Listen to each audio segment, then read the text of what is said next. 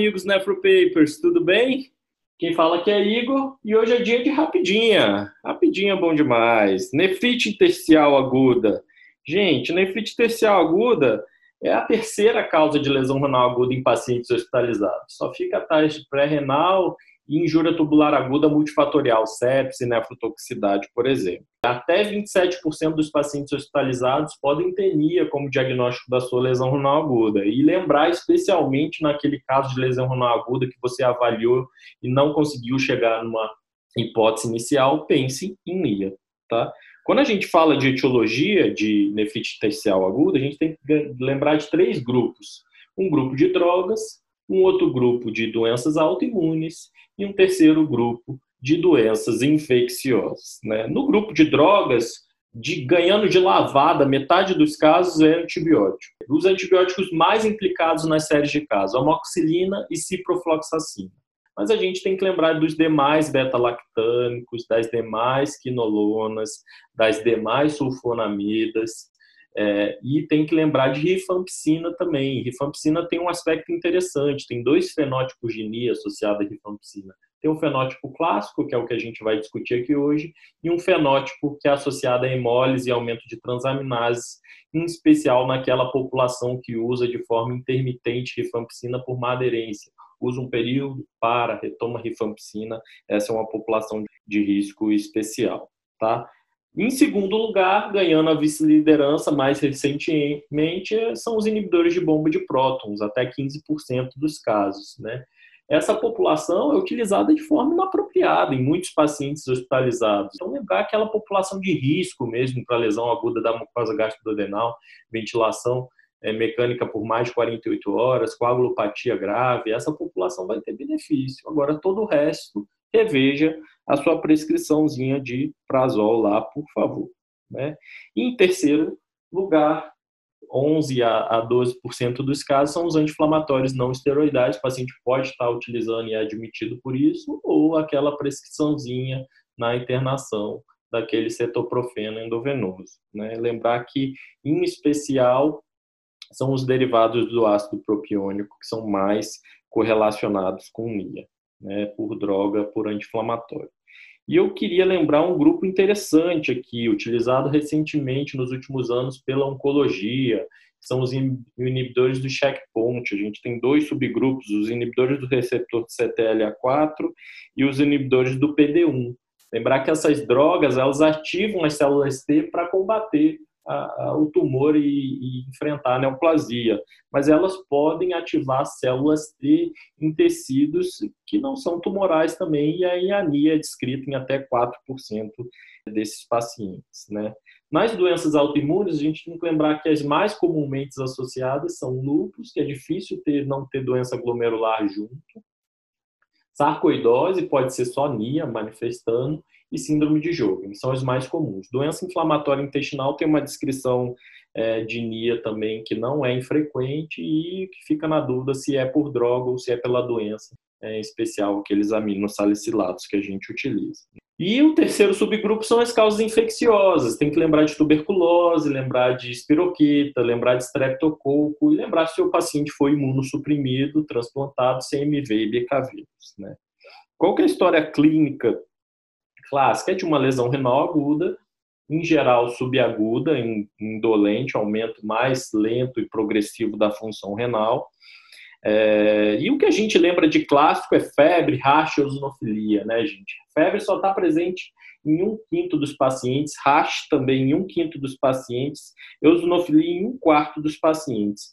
Então, gente, não dá para esperar ter febre, racha e eosinofilia para lembrar de NIA. E lembrar que essa tríade só está presente junta em 10% dos casos. Ah, Igor, NIA é oligúrica. Errado. NIA, metade é oligúrica, metade não oligúrica. Vamos pedir alguns testes para investigar a NIA? Bora. Urina 1, é, leucocitura. Leucocitura, de fato, é frequente. Até 3 quartos dos pacientes pode ter leucocitura. Isso quer dizer que um em cada quatro pacientes não vão ter leucocitura no seu urina 1. Então, a ausência de leucocitura não é, é capaz de excluir nefrite intersticial aguda, tá? Hematura é um pouco menos frequente, está ali presente em metade dos casos e esse, esses fenótipos alérgicos de febre, rache, eosinofilia, leucocitura e hematura são mais frequentes nas nias por beta-lactâmicos.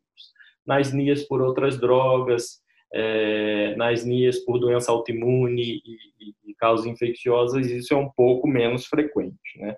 Proteinúria, sim, é um pouco mais frequente. Até 80% dos pacientes com NIA comprovada por biópsia tem proteinúria no exame de urina. Que proteinúria é essa, gente? Tubular, até um grama, um grama e pouquinho é a média de proteinúria descrito nas séries de casos. É, cilindros são incomuns e a gente não costuma ver e esperar cilindros no exame de urina. Lembrando que em até 20% dos pacientes, ou seja, um em cada cinco, a urina não vai ser completamente normal. Então, não, ah, a urina não é normal, isso é pré-renal. Não. Um em cada cinco pacientes com NIA pode ter urina 1 completamente normal. Ah, Igor, vamos à FENA. Gente, FENA pode ser menor do que 1% na NIA, pode ser maior do que 1% na NIA.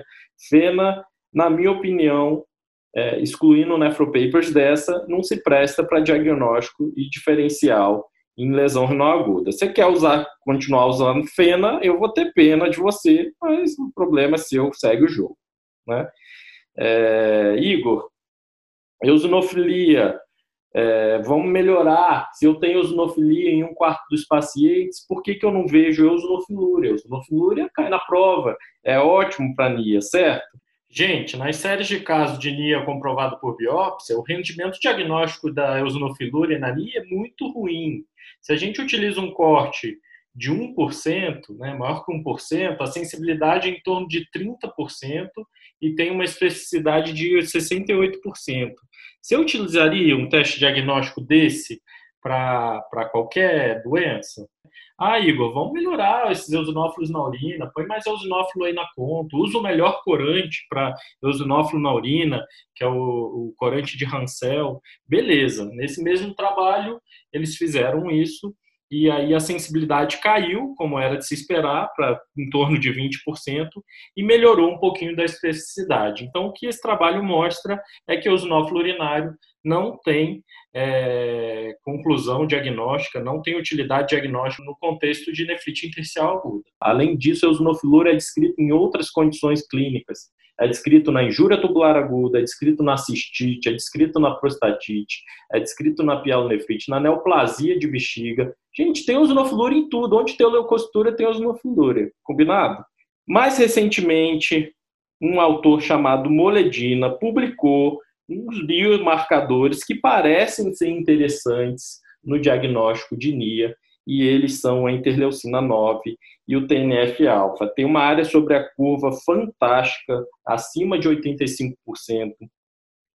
para diagnóstico de nefrite tercial aguda, e esse cara fez uma coisa muito fenomenal, que é usar um grupo de NIA comprovada por biópsia e comparar com outros pacientes com biópsia que não tinham nefrite tercial aguda. Então, a gente não tem isso disponível na prática clínica, mas parece ser bastante promissor.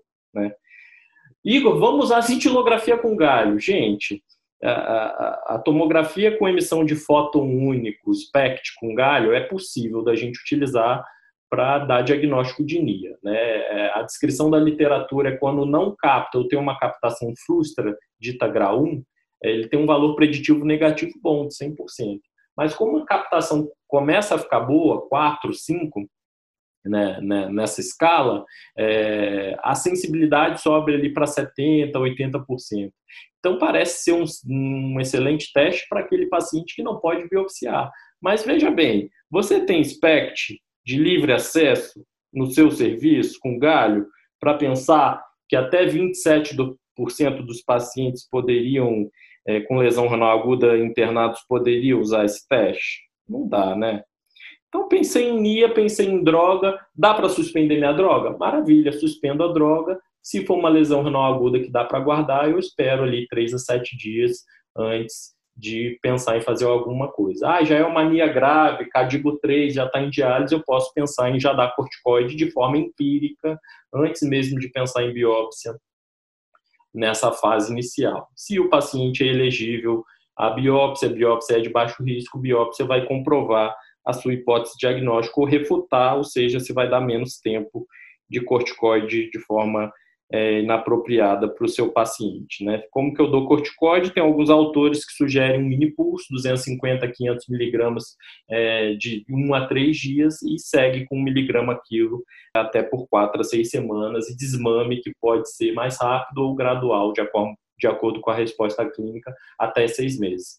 Por que, que eu falei isso? Porque não tem trial clínico que testou esse tratamento. É tudo baseado em opinião de especialista. E esse parece ser o consenso dos especialistas é, da literatura. Ah, Igor, eu estou com mania no paciente que está com uma droga que é essencial, que eu não consigo suspender um antibiótico, está tratando uma sepse e só tem aquela droga. É, é, isso é o mundo real. Paciência, mantém a droga, segue o jogo do paciente. Se você puder pôr corticoide, é, talvez tenha benefício ou não a depender da, da evolução clínica do seu paciente. Né?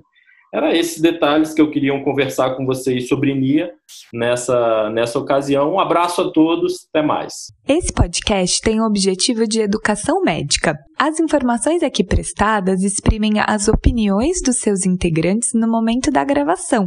Não esqueça que a medicina é uma ciência que muda constantemente. Não utilize as informações ouvidas aqui como conselhos médicos para si ou para outros. Em caso de necessidade, procure opinião médica direcionada.